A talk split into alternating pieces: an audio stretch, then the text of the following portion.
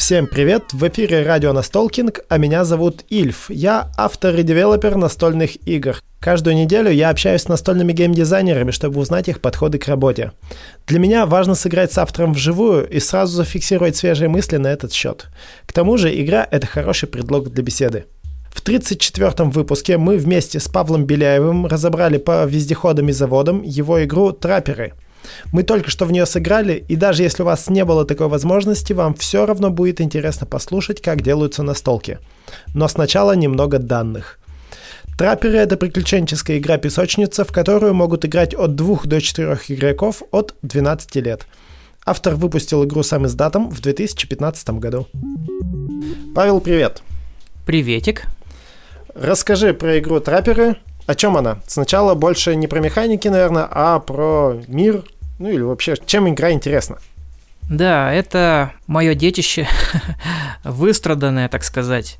Э, игра интересна тем, что она родилась не от механик, а от э, игрового мира, который был э, создан гораздо раньше, чем игра. У меня была, и сейчас она есть, она развивается. Фантастическая вселенная об э, другой планете с особенными такими существами, их цивилизации. И туда, на эту планету прилетели люди, которые скитались по космосу сотни лет на гигантском звездолете потеряли уже возможность вернуться на Землю, и сейчас, зависнув на орбите планеты, они э, размышляют, стоит ли ее колонизировать. Все-таки она занята. И пока власти размышляют, отдельные смельчаки самовольно спускаются на эту планету, полную приключений, опасностей и тайн, и пытаются сами э, заводить связь с местными, строить там свои поселения, сколачивать банды – и пытаться искать богатство и славу. Они-то и называют себя трапперы. Почти так же все происходит, как в старой доброй Америке времен Дикого Запада. Там тоже были трапперы. Вот. И здесь э, ситуация, можно сказать, повторяется. Это космический вестерн. Угу. Многие из нас знают, что самый, наверное, популярный и известный космический вестерн это Светлячок да, есть такой. Ты вдохновлялся этим? Я посмотрел и вообще познакомился с этой вселенной уже позже того, как mm-hmm. появились трапперы. Э, вернее, появилась моя вселенная. Mm-hmm. Но, безусловно, есть параллели, и это, эта штука тоже, конечно, мне известна. Ну и тогда расскажи сразу, как это происходит э, механически, что мы делаем в игре. Мы имеем поле, которое представляет собой область планеты, на которой происходит действие поделенная на владение нескольких кланов местных жителей. Э, у вас есть вездеход, ваш, ваш трапперский вездеход. Этот вездеход колесит по планете и выполняет там разные действия. Можно строить заводы, можно атаковать а, в общем-то, все, что движется и не движется, то есть чужие заводы, чужих, чужие вездеходы и поселение местных жителей. Можно э, сколачивать свою банду, э, ресурсов там два вида, это деньги и э, жители, жители это, собственно, ваш отряд, вот, и, а также есть два, э, две характеристики героя, это репутация э, среди местных, которая влияет на скорость, ну и там на атаку, на защиту, и э, еще есть ипостась, это, в общем-то, дополнительные возможности э, твоего отряда. И вот всем этим вооружившись, э, траппер начинает свою миссию. Не миссию, а как бы свою игру, так свой назовем. Путь. Свой путь, да. Там есть э, цель, э, такая составная, это набрать 20 победных очков, которые можно получать путем э, следующих вещей. Это построить город, то есть вы можете построить сначала завод, а потом преобразовать его в город. Это напасть на другого траппера и победить его в стычке – и это выполнение различных квестов. А квесты э, представляют собой, ну, в общем-то, необходимость выполнять какие-то вещи, какие-то функции задействовать, чтобы как можно полнее ощутить э, всю прелесть этой игры. Комбинируя три этих варианта, вы можете набирать победные очки. Расскажи, как игра создавалась вообще, с чего все началось?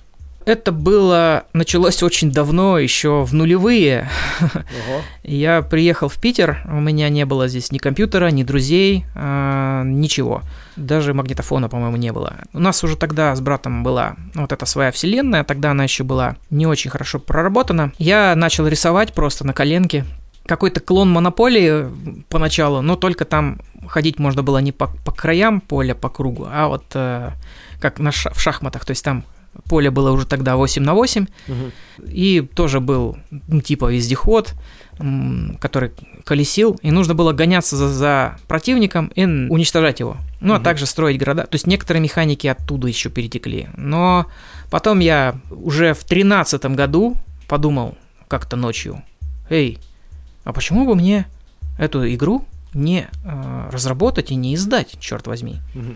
Я зацепился за эту идею, начал пилить прототип, немножко почитал, что вообще есть. Ну, тогда не очень много всего было по геймдизайну. Да и грани тогда не то чтобы только создались, по-моему, там э, немного совсем было народу еще в этой группе. Я ее нашел, писался там на тестирование, принес, показал местным корифеям, вот, э, поиграл немножко с ними и взял слово Герман Тихомиров, известный, конечно же, в узких кругах. Вот, и за 15 там минут он просто уничтожил мою игру, спокойно так, обстоятельно объяснил, э, что в ней плохо. Это еще была та версия, как Да, это... пока что еще глупенькая версия была. Я очень сильно переработал механику, сделал другой прототип, потом уже в другой раз показывал еще раз и Герману в том числе, и он сказал, что вот в это уже в принципе, можно играть, mm-hmm. уже хоть как-то интересно это. Потом уже начался э, этап продакшена, то есть, собственно, создание. Конечно, тестировать можно бесконечно э, свою игру, Угу. Особенно если она сложная, особенно если там не пара механик, да. Вот есть же такие игры, такие очень э, компактные, очень, но с мощными механиками, которые, которых хватает, там, двух-трех. Угу. У меня другая игра, у меня, в общем-то, даже не в механике дело, скорее. Мне хотелось создать такую игру, в которую надо погружаться, чувствовать себя вот этим авантюристом на чужой планете, вот этим ковбоем или, как это назвать, исследователем, который вот что-то все, все это делает в каких-то угу. чужих условиях. И вот я начал подыскивать художника себе, сам я рисовать не умею абсолютно, к сожалению. Э, нашел там каких-то фрилансеров, не с первого раза нашел, честно говоря, хорошего художника. Причем у меня и компоненты были разные, другие. Сначала нарисовали мне то, что в итоге не вошло в игру, компоненты. Mm. Вот, э, планшетов, например, не было изначально, были карточки. Вот там, где отряд, это были отдельные карточки. Надо было просто их набирать. Но это очень суетливо. В итоге я заменил это дело на планшет. Кажется, Герман мне это и посоветовал. Ну, кто-то посоветовал, не помню. Mm-hmm. И уже эти компоненты новые тоже там находил дизайнера, находил художника. Поле мне рисовал другой э, фрилансер, коробку третий, по-моему. ну, в общем, там были такие, поиск такой. Ну, все это происходило, конечно же, не в основное рабочее время, а так, э, как хобби. Потом а, макеты. Отдельная история была с... Ну, кстати, самая, по-моему, простая история была с миниатюрками вездеходов. Они у меня сделаны из металла.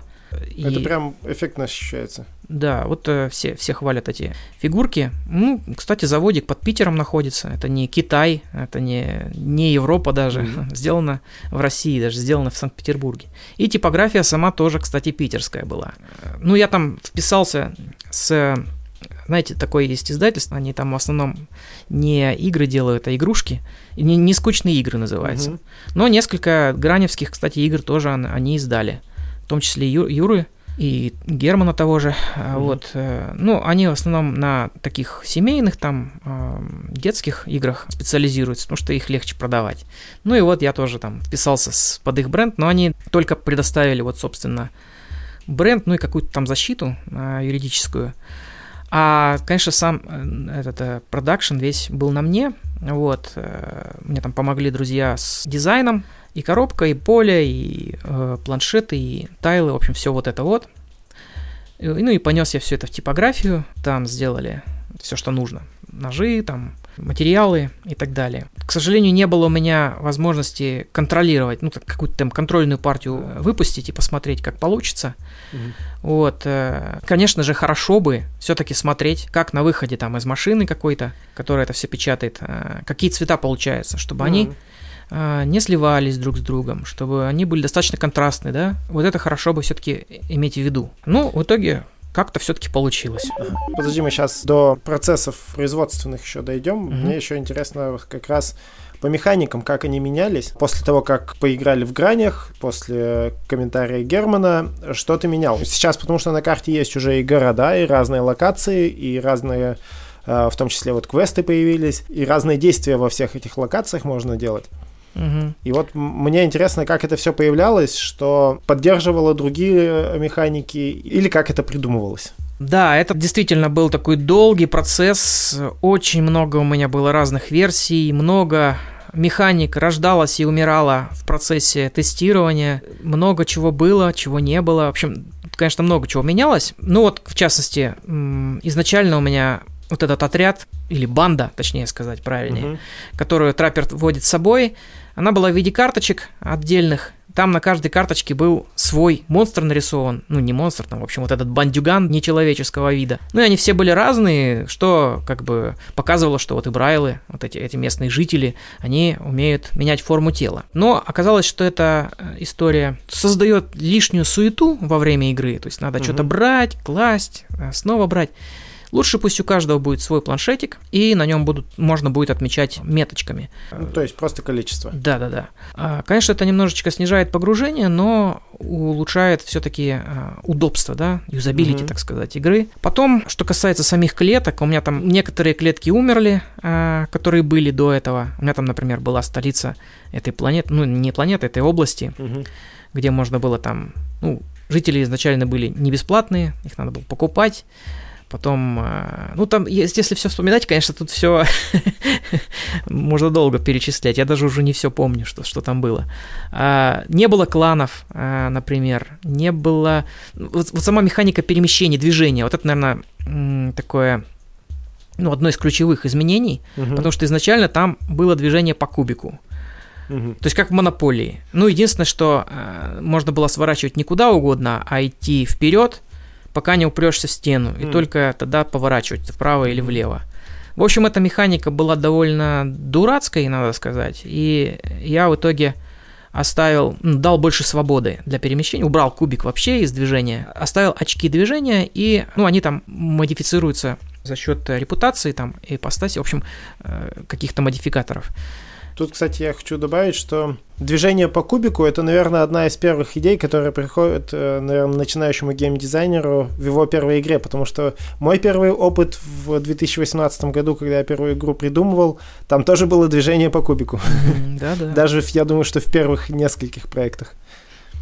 Да, ну да, это первое, в общем-то, что приходит в голову, то, что у всех на виду монополия и другие вообще, даже еще до монополии, вот эти все кинь-двинь, да. Угу а, поэтому, конечно, тогда у меня это было. Но потом я подумал, а, а зачем мне это?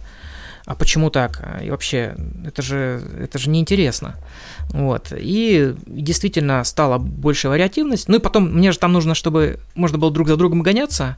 По угу. кубику это гораздо сложнее, чем когда у тебя есть свобода. Угу. Ну и игра становится такой монотонной с этим кубиком. Когда у тебя появляется свобода, появляется больше э, возможностей, конечно же, это сильно насыщает игру, насыщает. Мне хотелось все как можно больше насытить, чтобы меньше было даунтайма, чтобы никто не скучал. А, даже когда кто-то другой ходит, ты сидишь, обдумываешь свой ход. Вот, по идее так. А вот по поводу свободы передвижений, я тебя немножко сейчас перебью mm-hmm. вопросом. Специально не стал спрашивать во время, когда мы играли, потому что интересно твое мнение вот как раз сейчас. По поводу свободы перемещений. Сейчас в игре э, важно направление того, куда ты ехал в прошлый раз, но при этом у тебя там по умолчанию 4 передвижения плюс твоя репутация в этой области. Mm-hmm. Не проще ли было сделать, игнорировать направление, просто двигаться по клеточкам, mm-hmm. но уменьшить базовое перемещение? Или а, это как-то механически обусловлено? Можно попробовать так сделать надо, на, на самом деле. И, в принципе, ну, здесь нет какой-то в этом принципиальной задумки. Угу. Ну вот я сделал так, и, ну, в принципе, это более-менее работает, да. А, может быть, это как-то повлияет на механику, да, что тебе не важно, куда смотрит противник, он все равно до тебя добежит. Как-то это повлияет, конечно же. Угу. Ну, но... передвижение явно будет быстрее, но если как раз поэтому да. я и подумал, что можно тогда снизить базовое передвижение, не 4 сделать, а 2, например. Можно, но тогда, да, будет чуть-чуть э, меньше как бы движений. То есть так ты можешь, например, прямо пройти 4 угу. клетки, либо там а, повернуть там назад и пройти всего 2. То есть больше, больше размах. А если у тебя будет только два, и тебе не надо поворачивать, то ты только в два можешь в любую сторону продвинуться. Тогда репутация станет ценнее. Цене репутация, ну да. Потому что она увеличивает передвижение значительно. Это все такие вещи, которые вот для такой игры очень сложно обсуждать, да, ага. умозрительно. Я столько разных механик перепробовал, в том числе очень тонких тонкостей. Ну, например, там сейчас для того, чтобы построить завод, нужно э, иметь хотя бы единичку репутации в, этой, в этом клане. И я думал, ну, надо дать людям, э, игрокам, быстрее строить заводы, ну, чтобы у них быстрее накапливались деньги и ну, раз, развивались возможности. И убрал э, эту единичку как необходимое условие. Игра сломалась.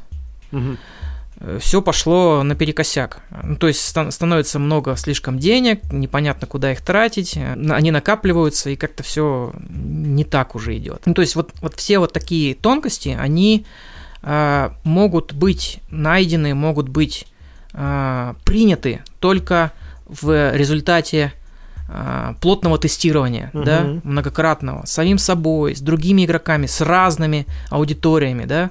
Я все это проходил, находил людей, сам много тестировал, что-то там записывал, э, свои ходы пробовал по-другому, э, собирал массу обратной связи от э, десятков людей, с которыми мне довелось поиграть, и, ну, как к чему-то пришел. Можно продолжать, можно продолжать. Это то, что сейчас есть, не конец. Э, и можно продолжать бесконечно, в принципе. Угу.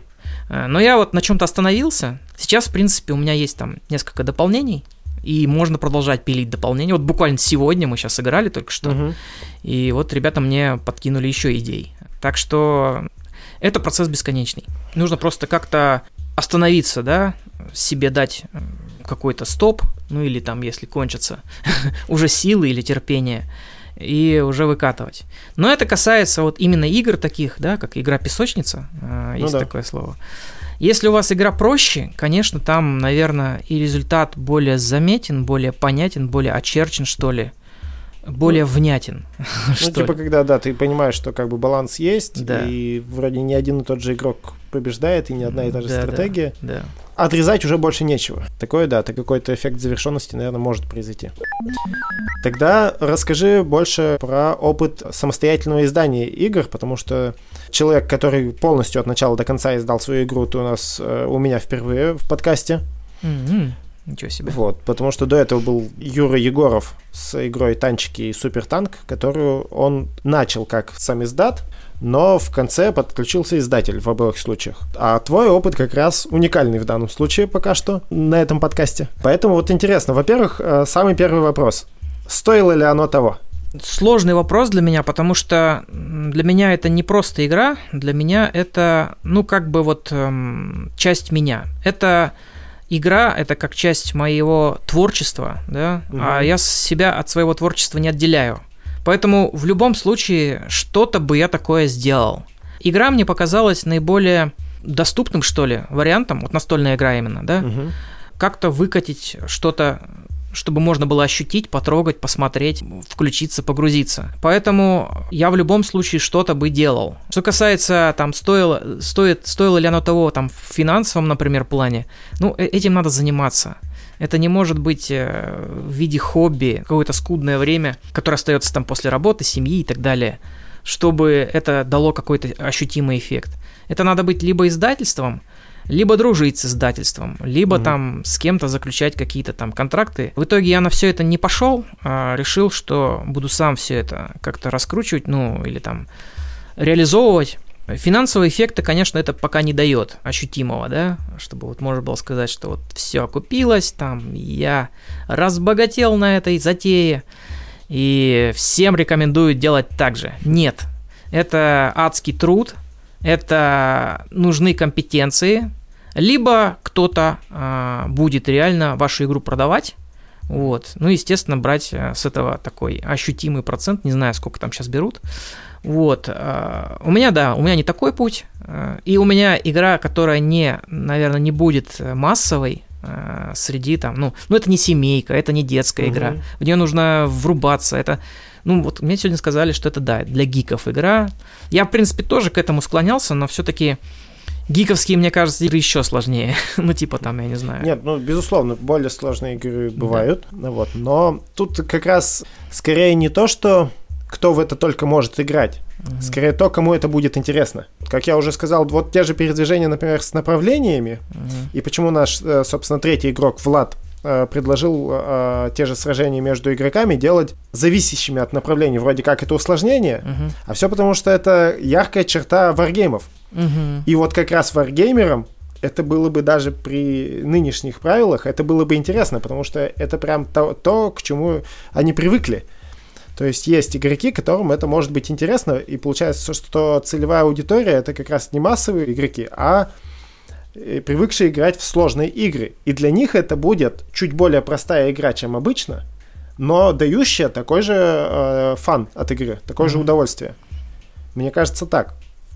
Ну, варгеймы, я так понимаю, концентрируются на боевках именно. Да, там тактическое и стратегическое расположение на поле, боевки и так далее. А здесь еще и экономическая составляющая. Mm-hmm что добавляет э, какой-то наверное, и в том числе mm-hmm. экономической стратегии, и отчасти ролевой составляющей. Mm-hmm, да. Вот. Да, то есть там можно прокачиваться, а, прокачивать своего там персонажа или там его отряд, что, в общем-то, в данном случае одно и то же. И да, и вносит какое-то разнообразие. Мне хотелось сделать игру разнообразной. Не знаю, правильно ли это было так делать, потому что, ну, есть мнение, что лучше поменьше механик, но сильных, да, и угу. вот они будут тянуть игру.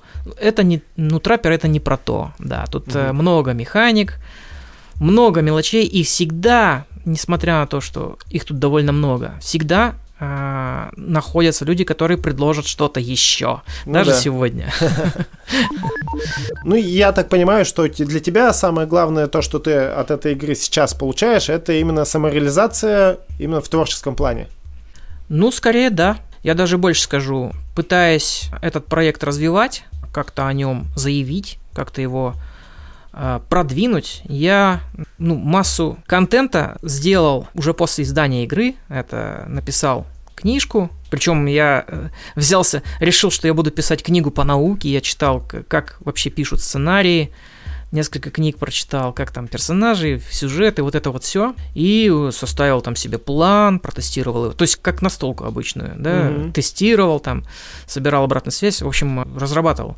Ну и вот одну книжку написал, сейчас вторую пишу, будет еще третья. Потом комиксы пытался рисовать. Ну, я рисовать-то не умею, так, в общем, хитрость одну применял. Мультик вот недавно снял, при помощи нейросетей рисовал комиксы? Нет. Нет? Все проще. Ну, создается коллаж там из а -а. картинок и обводится там в Coral Draw а, э, кривыми. Понятно. Вот. Э, ну, главное этот сюжет, там комикс-то на самом деле неказистый получился. В итоге я его бросил, но неважно. В общем, я пытаюсь экспериментировать с разными форматами э, значит, контента. И все это, в общем-то, наверное, импульс этому всему дало, дало, дало вот это издание игры. И я уже понимаю, что, ну, это часть меня. Действительно, это само, самореализация, прежде всего, конечно же. И, может быть, э, может быть, игра взлетит, когда у меня уже будет на полке десяток изданных книг или не знаю что, фильм, не знаю, выйдет в кино по этой вселенной, или серия мультфильмов в Ютубе взлетит. А, и только тогда эта игра как-то вот э, э, разлетится. А вот книга сейчас тоже где-то распространяется? Ну, она есть на Автор Today, по-моему, на Литресе она есть. Книга называется «Тропа ауберианского траппера». Рекомендую посмотреть. Ага. И также есть книжка, которую мы написали э, еще до издания игры с братом э, в шестом, по-моему, году. Называется «Ловушка для траппера». В общем, там трапперы везде. Ага. А брат сейчас продолжает этой темой вообще интересоваться? Брат пишет свою книгу А-а. по этой же вселенной. Ну, у него немножечко другой, не то чтобы жанр. Вселенная та же, персонажи тоже иногда пересекаются у нас, но у него не космический вестерн, у него больше с уклоном в психологию. Угу. Там тоже очень много интересного. Да, За... прям интересно, как прорабатывается мир при этом. Да, мы много этому уделяем сил, и, и нам это интересно. Ну, получается, что ты с самого начала не рассматривал возможность издания игры через издателя. И я рассматривал такую возможность, uh-huh. но и даже, по-моему, мне кто-то предлагал, я уже сейчас не, не очень помню, это было давно, Но в итоге я от этого отказался. Мне показалось, что либо мою игру не поймут, либо там слишком много присвоят себе. А, я все-таки хочу как-то быть более свободным. Mm-hmm. Вот. У меня, мне тогда это... У меня были какие-то накопления, сбережения. Так что я, в принципе, мог это себе позволить тогда. Так что, ну, я решил как бы вот этим путем идти. Не знаю, правильно это или неправильно, можно по-разному там на это смотреть. Вот, но это в любом случае держит в тонусе. Э, я не могу посоветовать всем идти моим путем. Угу. Это нужно очень хорошо продумать, это нужно иметь холодную голову, это нужно иметь план и понимание, как вы игру потом будете распространять, как вы ее будете продавать, другими словами. И, конечно же, надо помнить, что чем больше тираж, тем дешевле себестоимость одного экземпляра, но тем потом труднее будет этот тираж продать. У тебя большой тираж был? Ну, приличный такой, да. Ну вот интересно, да, с какими, собственно, сложностями сталкивается человек, э, решивший заняться сами сдатом? Я так понимаю, что, ну и много раз озвучивалось, по-моему, это Юра Ямщиков часто говорит, что продавать игру это не то же самое, что как бы ее просто придумал. Э, это тоже может быть ежедневным трудом, в котором Конечно, нужно трудиться безусловно. 7 дней в неделю, безусловно. полный рабочий день если ты не готов этим заниматься, то как бы и не стоит начинать. Да, ну я тут... Э, что тут, тут, тут с Юрой не поспоришь, он это, эту кухню знает вдоль и поперек. Ну, я могу подтвердить только его слова. Здесь, mm-hmm. э, здесь я, на, я на своей шкуре это испытал. Продвигать свою игру, при том, что она никому не известна, ни сама игра, ни вселенная, ни бренд, ничего. Вот, и находить площадки, проталкиваться сквозь гору контента – а, ездить по тусовкам, а, заводить связи. Это само по себе, конечно, тоже очень интересная деятельность, но она не про деньги, она не про заработок, это mm-hmm. точно могу сказать. Она про какой-то драйв, фан, вот э, движуху, mm-hmm. э, про, опять же, самореализацию, про кайф от того, что ты где-то на виду, что тебя там куда-то зовут, э, что ну, тебя уважают, что у тебя просят автограф, но заработать на этом, ну, надо иметь либо удачливость, либо очень классный талант, как у Юры, например, да. Угу. У меня, я этим похвастаться не могу. Ну, у меня и другой путь, чем у Юры, конечно. Я в основном на фантастике, на, на творчестве на своем, а не столько на э, механиках, там, на настольных угу. играх. Поэтому, ну вот он, он так, я так. Но он совершенно прав, что это сложный труд, ну, тяжелый труд. Не тяжелый, но не тяжелый, это как, как вы его сами себе поставите. Но это труд. Э, игра сама не продастся. Ну, я надеюсь, это все понимают. А вот ты это понимал до того, как ты начинал заниматься? Я об этом, наверное, тогда не особо так думал, что ли. Сейчас я уже не очень хорошо помню, но э, точно я не уделял этому должного как бы вот э, внимания, не был достаточно объективен. Ну и, может быть, я себя сейчас оправдываю тем, что я тогда, запустив этот проект, э, просто намеренно сжег себе мосты. Я решил так, я этот проект запущу, мне сделают тираж, он у меня будет лежать, э, мне нужно будет его продвигать. Это угу. будет меня подстегивать, угу. развивать свою вселенную, не уходить от этой темы, не забивать на нее и ну и самому развиваться, собственно говоря, угу. потому что это требует повышения навыков, это требует расширения круг, ну связей, круга знакомств. И это тебя толкает вперед. Если вы готовы положить э, как бы вот жизнь э, свою, да, то есть не положить, а как бы вот эм, вложить в это свое начинание. Посвятить жизнь. Посвятить, да, этому жизнь. То дерзайте. Я решил, что так будет, э, что я это сделаю, ну, угу. что я на это пойду. И да, так оно сейчас и происходит. Вот. Так что тут каждый сам решает. Если вы хотите на этом заработать, вам нужно идти другим путем, чем я. Вам нужно найти кого-то, кто оценит игру и скажет, будет ли она продаваться, а вот это вам лучше выбросить, а вот это у вас слишком сложно, а вот это, конечно, красиво, но это не будут покупать, а вот это, конечно, у вас тут все заморочено и ну, сложно, но мамаши с детьми это их это не интересует, а это основные покупатели. Так что, ну вот ориентируйтесь на другую аудиторию и другие игры. Я думаю, что сейчас, в принципе, аудитория сложных игр все-таки уже достаточно большая. И мне кажется, теперь нужно ориентироваться на эту аудиторию, но в нее тоже нужно продвигать, да. продавать. Ну, то есть нужен талантливый менеджер. Да, безусловно. Менеджер, продавец, Мгм. а, менеджер по продажам, да, агент, Да. еще можно сказать. Ну, то есть получается, что если вы как бы придумали игру и подумали, что вот вы классный геймдизайнер, и сделали классную игру, поэтому сможете ее продать сами, это не все. Еще нужен менеджер, который будет, собственно, продавать. Да. И да. это не меньший труд, чем придумывать игру, а зачастую и больший. Да. Я думал, до сих пор думаю о том, чтобы найти такого человека, который будет заниматься продажами, да даже просто размещением контента, а, который я генерю. А чтобы сам я там вот, собственно, что-то креативил, а, думал о том, как сделать максимально крутой контент, который будет чуть ли не сам вируситься а, вот, и распространяться.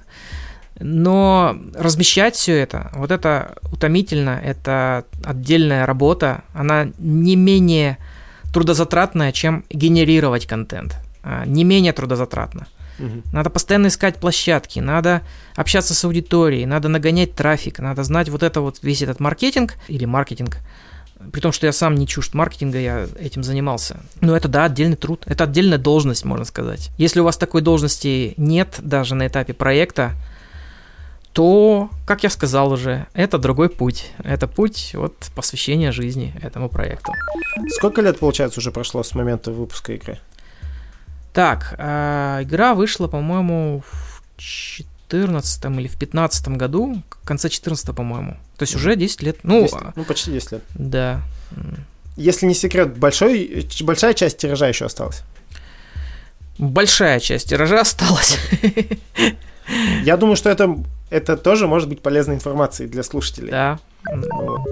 Чисто гипотетический такой вопрос. Если бы сейчас, например, как кто-то из издателей сыграл, заинтересовался игрой, потому что, насколько мне известно, сейчас как раз-таки америтрэшевые игры, то есть Мгм. евро много, а америтрэш как раз никто почти не э, придумывает. Так может потому и не придумывают, что он не востребован? Нет, в том-то и дело, что это наоборот у издателей сейчас это более интересно. Ну, то есть там все мы знаем, что детские пати-геймы в первую очередь интересны, Да. но э, как раз-таки у игроков и у издателей в том числе приключенческие игры зачастую тоже интересны, потому что евроигр есть переизбыток, просто предложение перенасыщено. Вот. А хороший, качественный Амери никто сделать не может. Мгм. Вот. И вот э, чисто гипотетический вопрос. Если бы сейчас издатель сказал, мы, допустим, сохраняем твой сеттинг, но там дорабатываем, доделываем игру и издаем сами. Ты бы на это пошел? Ну, а ты, соответственно, как э, и любой автор, получаешь свои отчисления. Ну, если речь идет о том, чтобы разрабатывать какую-то новую игру, Вот я имею в виду вот эту же даже, допустим. дорабатывать ее, типа Да. другие компоненты сделать, да? Ну, в том А, числе, да, просто издатель сдает сам эту же самую игру, мгм. Вот, просто как бы как издательство. А ты в данном случае остаешься автором, твое имя на коробке есть, ты получаешь свои отчисления и все. И мир остается тот же. допустим. Вопрос в том, что от меня потребуется. Я уже не тот э, молодой человек с горящими глазами, и которому некуда девать время. Ну, не то чтобы так, конечно, у меня так никогда не было, но который каким-то временем располагает. А, Сейчас э, ситуация немножечко другая, и времени меньше, меньше, наверное, энергии. Я не уверен, что э, на любое такое предложение я бы согласился. Но, как минимум, это интересно на самом деле. Когда тебе что-то такое предлагают, Мгм. и, ну, и, и зная себя, скорее всего, я бы на что-то пошел такое. Мгм. А, Ну тут же наоборот получается, что когда издатель-то подписывает, э, тут наоборот многие авторы говорят, я вот издателю отдал игру и Мгм. забыл о ней. Я потом просто деньги получаю, делайте с ней все, что захотите. Вот, наоборот, получается, издатель-то сам дорабатывает игру и все такое. Это я к тому вопросу, что ты вначале говорил, что тебе было интересно именно какую-то власть над этим иметь Мгм. и о, как бы творчески самореализовываться. Если тебе сейчас говорят, мы сделаем из этой игры конфетку, мир остается тот же, но твое имя на коробке, ты получаешь свои проценты с продаж. Я понял. Здесь, да, есть риск искажения мира, и возможны два варианта. Вариант первый, они убирают все брендовые словечки из этой игры, а, которые мы придумали. И тогда это уже будет, ну, фактически другой мир. Мгм. И тогда, ради бога, делайте с ним что хотите. Второй вариант, это все-таки они все это оставляют, Но тогда я бы хотел, да, все-таки контролировать, чтобы не было профанации э, этого мира. Я все-таки уже достаточно много в него вложил и собираюсь еще много чего вложить, чтобы он не там размылся, не там исказился, не знаю, там не померк, да, Угу. вот, э, ну, против, ну, от этого я бы хотел все-таки защитить свое детище. Так что, если не будет каких-то таких ограничений для издателя, наверное, я бы на это не пошел бы. Угу. Вот в такой гипотетической, фантастической Ну да, ситуации. я просто не издатель и как бы не знаю, захочет ли это кто-то. Мне Я просто думаю, интересно, что интересен вот этот вот подход, что за эти 10 лет изменился ли твой взгляд? Ну, то есть, допустим, ну вот именно э, изменился ли твое отношение к тому, насколько сильно ты хочешь это контролировать? Наверное, контролировать стал хотеть, наверное, еще сильнее, потому что Ага. мир развился. Я Ага. много о нем думал, я много писал, много размышлял. Я стараюсь следить, чтобы не было сюжетных дыр, чтобы не было непоняток в этом, сам- знаете, мир э, фантастически придумать. Это это очень непросто, чтобы Я он был Подозреваю. совмест... ну, консистентным, совместимым, чтобы не было там каких-нибудь нелепостей, а когда вы создаете что-то не похожее на нашу реальность, или там отдаленно похожее, да, там возникает очень много вопросов. И на все эти вопросы надо находить ответы. И это непросто, это сложно. И вот э, при этом, если кто-то захочет взять и все там переделать по- под Мгм. свой манер, ну, не знаю, наверное, будет как-то не по себе мне от такого. Да, я понимаю. Ну да, но я, наверное, все-таки больше имел в виду именно механически переделывать М, игру. Механически. Да, потому что если есть готовый мир, то было бы странно без автора этого мира э, какие-то свои сеттинговые вещи менять.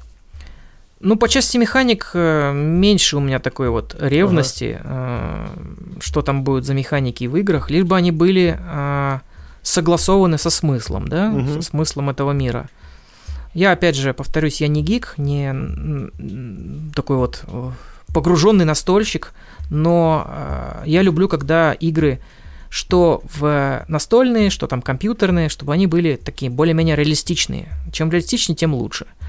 Вот. И вот эта согласованность мира с механиками, это вот одна из, одно из таких проявлений этой самой реалистичности.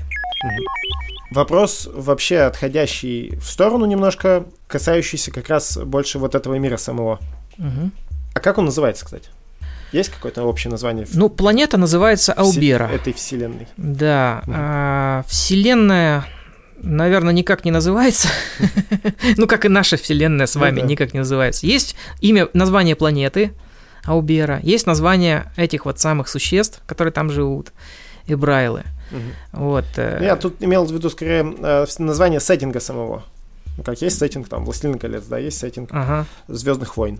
Ну, давайте назовем его сеттинг трапперов, так и Ага. назовем. Ну да, наверное, да. Мгм. Есть ли в этой вселенной какая-нибудь игра, в которую играют местные жители? А, местные жители, я думал, да, о том, какие у них там есть игры, но, ну, как и много, обо многих других мелочах думал, но какую-то такую специальную игру не придумал для них.